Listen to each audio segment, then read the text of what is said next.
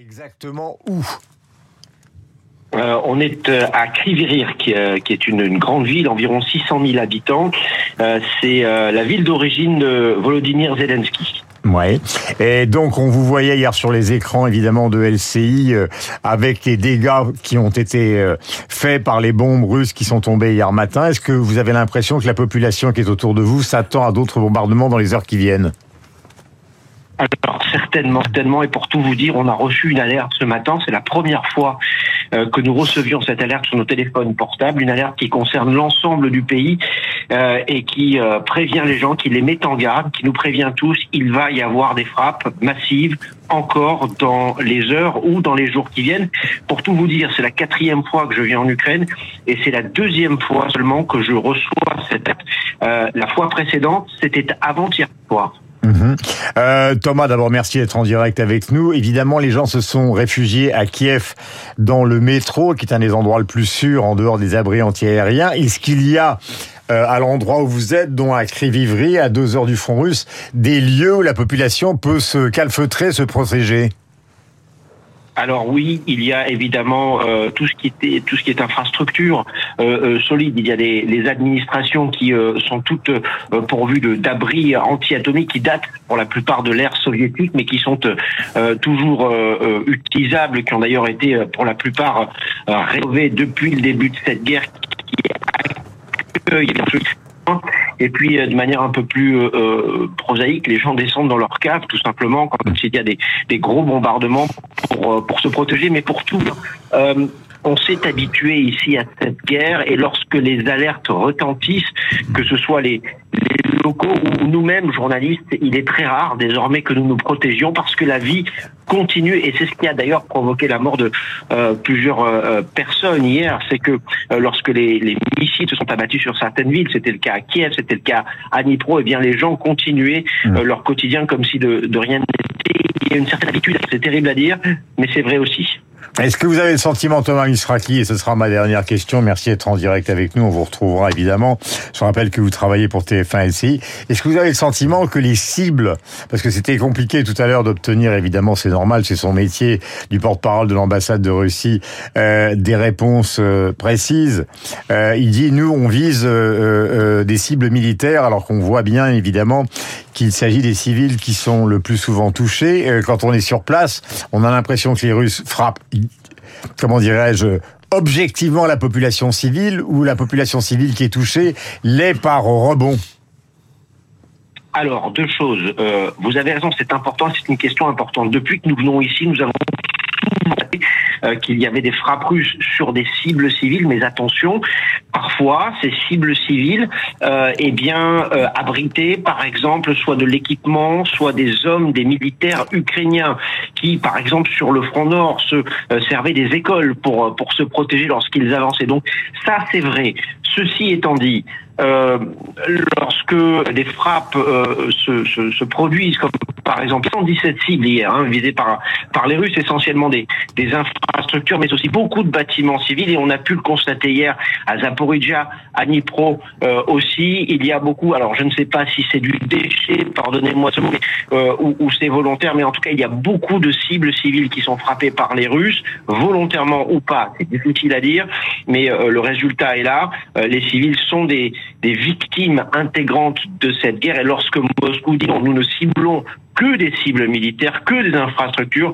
Ça, c'est entièrement faux. On le constate tous les jours. Vous avez dit qu'il y avait des alertes, Thomas. Euh, ce sera ma dernière question. J'en rajoute toujours une, mais elle est importante. Le président Macron a parlé d'une nouvelle étape de la guerre. Est-ce que sur le terrain, car vous êtes sur le terrain en direct sur l'antenne de Radio Classique, est-ce que vous avez l'impression que cette fois-ci, on est rentré dans une sorte de troisième conflit mondial, euh, puisqu'il y a cette aide massive des Occidentaux, ou est-ce que ce sont des mots dont je me gargarise?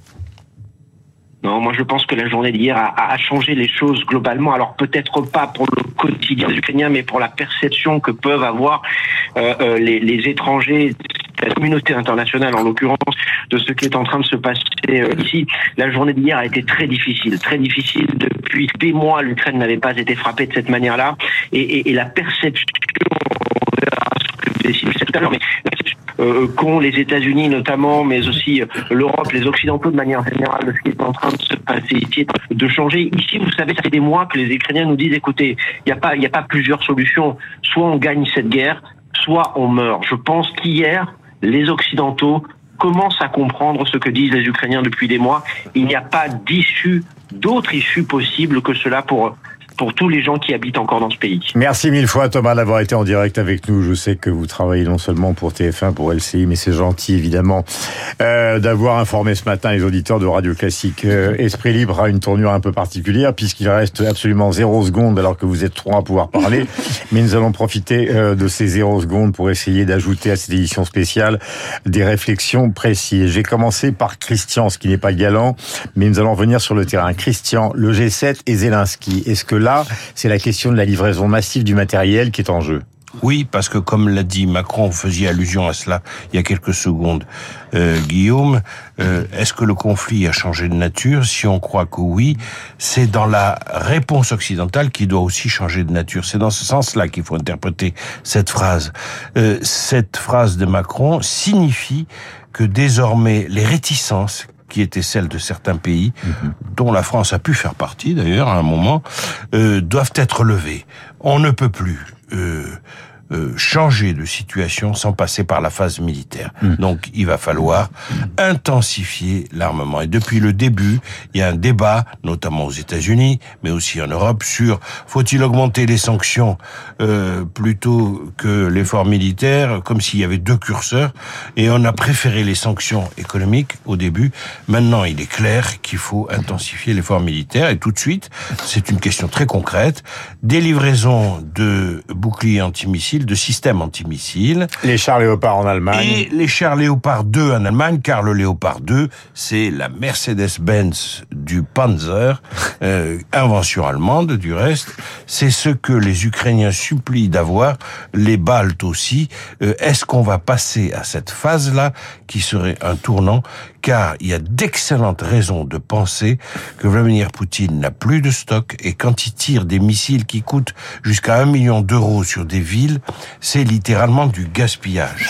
Euh, Hervé Gattegno, euh, nous parlons donc d'une escalade qui vient d'être définie par euh, Christian Macarian sur le plan militaire. Est-ce que cette escalade ne peut qu'aboutir à la chute du régime ou de l'un ou de l'autre? Alors cette guerre se terminera forcément par euh, la chute d'un régime. Ça, paraît une tautologie de le dire ainsi, mais donc il faut inclure à cette hypothèse euh, le scénario selon lequel Vladimir Poutine euh, s'effondrerait à la fin de ce processus qu'il a lui-même déclenché. les régimes totalitaires chutent le plus souvent sur des défaites militaires, donc c'est le scénario qui est ouvert sous nos yeux et sous les yeux de Vladimir Poutine. Ce qui est de plus en plus troublant, me semble-t-il, moi qui ne suis pas, contrairement à Christian Macarian, un spécialiste de ces choses. Ce qui est de plus en plus troublant, c'est la façon dont Poutine lui-même euh, procède par escalade successive de façon à se placer lui-même dans une position euh, inextricable. Euh, il dans, se... un, dans un entonnoir. Il se met lui-même dans une sorte de corner d'où il ne pourra plus sortir et on est frappé à chaque étape de voir que là où il pourrait peut-être temporiser, peut-être biaiser, non, il y va tout droit, il continue. Un très haut responsable du renseignement euh, que j'ai vu il y a quelques jours maintenant euh, me disait cette chose qui m'a beaucoup frappé. Euh, nous, en Occident, chez nous, personne ne connaît réellement Poutine. Personne. Parce que contrairement à tout ou quasiment tous les autres chefs d'État du monde, cet homme n'a pas d'entourage immédiat, n'a pas de confident, n'a pas de chef de cabinet qui serait identifié par les Occidentaux et qui nous permettrait de savoir ce qu'il fait, ce qu'il dit ou même parfois ce qu'il pense. Et donc, nous n'en savons rien et nous assistons tous médusés au spectacle de cet homme qui est en train de provoquer quelque chose qui ressemble de plus en plus à une guerre internationale, sinon une guerre mondiale. Voilà, spectacle tragique. Le dernier mot appartiendra à Rachel Kahn dans cette édition spéciale avant le journal de 9h et avant que nous retrouvions Franck Ferrand. Rachel, Vous êtes une juriste aussi. Euh, la question du tribunal pénal international, elle est loin puisque nous sommes dans un conflit qu'on va pas aller chercher Poutine au Kremlin ou sans résidence surveillée euh, pour le transférer à la haie. Mais est-ce que pour les juristes, la question se pose? Bien sûr, la question se pose et en fait, la situation est de deux ordres. Et c'est vrai que c'est un peu décalé de, de, parler de ces choses-là juridiques, alors même qu'il y a des bombardements euh, aujourd'hui. Mais ce conflit, finalement, il est, il est de deux ordres il est de trois ordres, donc militaire, historique, parce que euh, Poutine s'inscrit aussi dans un récit historique, et c'est une guerre aussi évidemment juridique. Et on sent bien que Poutine change sa terminologie, son langage, puisqu'il est dans, dans, cette théorie de la guerre juste, où il emploie les mots de terrorisme, où il emploie toujours les mots de dénazification. C'était le cas du porte-parole tout à l'heure que nous écoutions, quelles que soient les questions posées. Absolument, et qui rappelle d'ailleurs ce porte-parole, qui rappelle finalement que les régions, il a parlé du Donbass, que finalement ces régions sont des territoires russe et donc et donc que ce territoire-là sont attaqués par les Ukrainiens. Après, j'avais envie de rajouter deux choses dans, cette question juridique, c'est que si la Cour internationale, le statut a été adopté en 2002, ce statut n'a pas été reconnu ni par l'Ukraine ni par la Russie. Aujourd'hui, simplement, l'Ukraine reconnaît que la Cour pénale internationale peut faire des enquêtes aujourd'hui sur son territoire. Donc là, il y a une bataille sur le long cours au niveau juridique et qui aura son importance dans les négociations avec Poutine. Merci d'avoir été concis euh, tous les trois dans une situation qui est évidemment particulière. La place a été donnée au terrain pour cette édition spéciale. Il est probable dans les jours qui viennent que nous aurons d'autres éditions spéciales. Je vous rappelle aussi qu'au Conseil des ministres, il y a la question du 49.3 qui est posée, que nous sommes dans une situation qui est très compliquée d'un point de vue énergétique. Ce sera dans toutes les éditions de Radio Classique à partir de demain avec toute l'équipe de la matinale. Nous avons place maintenant à la musique toute la journée sur l'antenne de Radio Classique et à Franck Ferrand avec un léger